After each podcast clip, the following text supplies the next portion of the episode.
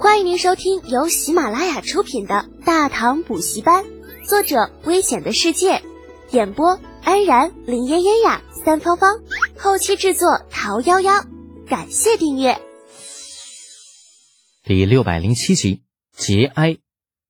正感慨呢，却听程茵茵又继续开口道：“我奶奶没了。”李浩一愣，有些反应不过来。什么？这小姑娘眼圈突然就红了，声音哽咽：“阿爹来信说，我奶奶仙游了。”此时李浩方才明白，原来是老程的娘驾鹤西游了。估计这老程一家需要回老家去守几年孝，所以才会来信将程茵茵给叫回去。想通了其中关窍，李浩玩笑的心思变淡了。起身来到程茵茵身边，扶着她的肩膀，安慰道：“对不起啊，我之前不知道，那个，节哀顺变。”程茵茵轻轻摇头，再也控制不住自己的情绪，低声啜泣起来。你知道吗？我小的时候，奶奶最疼我了，不管我要什么，她都会给我。我本来还想着。想着等成亲的时候接他来长安，以后好好孝敬他。可谁知道，谁知道？有些话程茵茵不方便说出口。其实按照正常情况，往年的冬天她都是要回到冀州老家去住上一段时间的，啊，承欢老太太膝下，陪老太太过上一个除夕。但是这几年因为李浩的关系，程茵茵便减少了回去的次数。今年的冬天更是远走并州，连封信都没有给老太太写。每每想起此处，程茵茵便觉得对不起疼爱自己的奶奶。老太太岁数已经很大了，身子骨也是一天不如一天。自己明明早就知道这一切，却依旧任性的留在了太原。如今天人永隔，老太太走的时候应该很不放心吧。程茵茵越想越难受，只觉得心像是被针扎的一样，泪水再也止不住。李浩的心里其实也不怎么好受，看着程茵茵难过的样子，数次张嘴，最后又都闭上，没法劝，劝不了。失去亲人这种事情，外人是无法体会其中痛苦的。时间一点点过去，细雨敲打在瓦面上，发出噼噼啪啪的声音。紧紧抱着李浩哭泣的程茵茵，不知道什么时候已经睡了过去。为了不将他惊醒，李浩只能尴尬的在原地站着，一动不敢动。如果不是上辈子有战军姿的底子在，估计用不了一时半会儿就得累瘫掉了。小院的外面传来脚步声，薛仁贵顶着雨，风风火火的从外面走了进来。刚一露头，便看到李浩在给他打手势，安静。看到院中情形的薛仁贵脸上闪过一抹尴尬，不过这个时候想要退走，估计是不可能了，只好硬着头皮用战术手语表示：“两支小队已经准备好了，随时可以出发。”李浩点点头，用手势回复：“原地待命，等待通知。”按照原本的计划，那今天便是李浩出发去河套地区实地调研的日子。薛仁贵作为护卫头目，带着两支小队，也就是二十个护卫随同前往。眼下那却出了程茵茵这一档子事，李浩就算想走也走不成了，只能取消原来的计划，重新考虑未来一段时间的日程安排。雨不知不觉间已经停了，除了滴水岩上偶尔滴落的水珠发出一丝声响之外，小院中安静的没有一丝声音。时间一点点过去。一阵呢喃声传入李浩的耳朵里，同时怀中的玉人轻轻动了动。李浩微微低下头问道：“醒了？”“嗯。”程茵茵有些不好意思，尤其是看到李浩的衣襟处那浅淡的水痕时，俏脸更是飞起两朵红霞。放在以前，李浩必然会调侃他几句的，不过这次考虑到小姑娘的奶奶刚刚去世，只好打消这个念头。淡淡一笑，说道：“醒了就快去收拾东西吧，外面已经备好了船。你收拾好东西，我们连夜出发。去去哪里啊？”程茵茵脸上尽是茫然，李浩淡淡吐出两个字：“冀州。”啊！小姑娘几乎不敢相信自己的耳朵，反应了一会儿，才支吾着问道：“你你要跟我一起去冀州？你不去见那个突厥人了？”“不见了，让他等着好了，反正又不是什么大事。再说了，这边不是还有长孙冲跟老何他们在吗？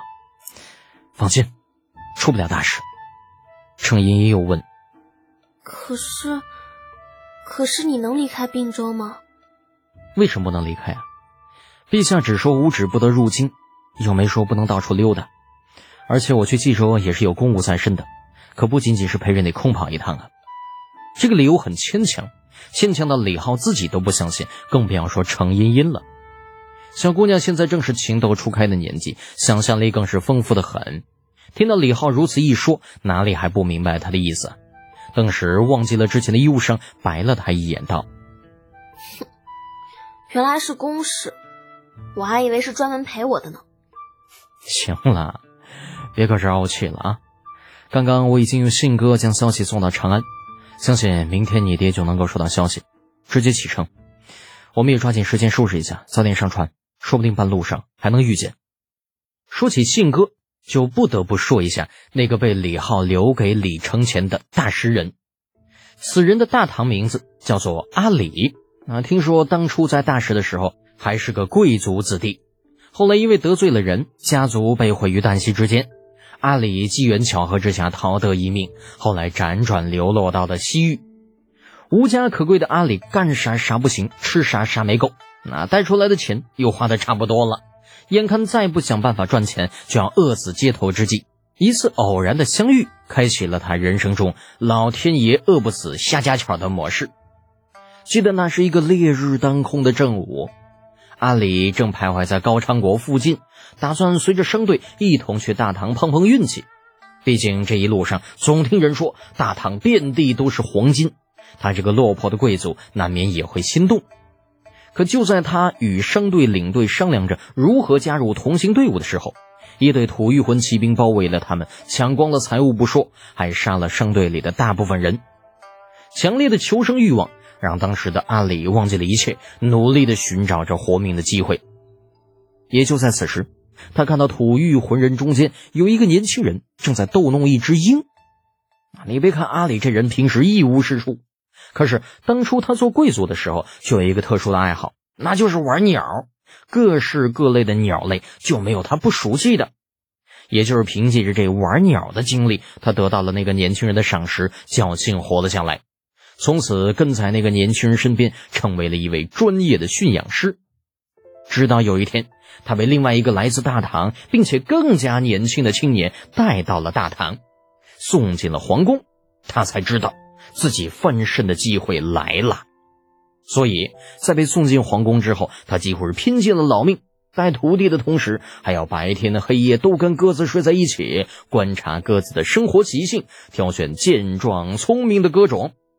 最终，功夫不负有心人，一种可以独自飞行数百里而不会迷失的鸽类进入了他的眼中。这有别于他之前提供给李浩的那种信鸽，当初那种只是个例。准确的说，鸽子养大了带走之后放飞，鬼知道能不能再回来呀。但是现在他发现这种性格则不一样。如今他发现的这个品种，可以用自己的脑袋来保证。在五百里这个距离之内，不管你把它带到哪个方向，只要不遇到天敌的捕杀，那么必然能够飞回来。就为这事啊，甚至连李二都被惊动了，连夜命人以八百里加急带着五只信鸽，分五个不同的方向出发，奔行一夜之后，在天亮的时候同时放飞。这说是八百里加急，其实真跑起来，直线距离并没有八百里加急。再加上又是晚上不换马的情况之下，这一晚上能够跑出个三四百里也就顶天了。再跑那马就得被累死了。而三四百里的距离对于信鸽来说，连一个时辰都用不上啊。那边鸽子一放，这边李二的早朝才刚刚开始，这下边就有人来报说鸽子回来了。大惊之下的李二顾不得早朝，直接命人将回来的鸽子带上了大殿。然后在众目睽睽之下，亲自自这个信鸽的脚上解下一个小纸卷儿，打开一看，上面正是昨天自己盖在上面的私印。一只、两只，直到五只信鸽全部核对了一遍之后，伟大的帝国主义头子李二陛下仰天大笑：“哈哈哈哈好，好，好，好！来人，传朕旨意，赐驯鸟人阿里子爵爵位，施百户。太子举荐有功，赏东宫绸缎百匹，珍珠一斗，千千贯。这什么玩意儿啊？这个里边还有太子的事儿呢？那下边魏征老早就看李二不顺眼了。这你说你在后宫啊，你偷偷摸摸的养只大白鹦鹉，玩物丧志也就算了。现在你说你你好好皇帝你不当，竟然弄到朝堂上来光明正大的玩鸟，还带着太子一起玩，你这不开玩笑呢吗？当下老魏越众而出。听众朋友，本集已播讲完毕，请订阅专辑，下集精彩继续哦。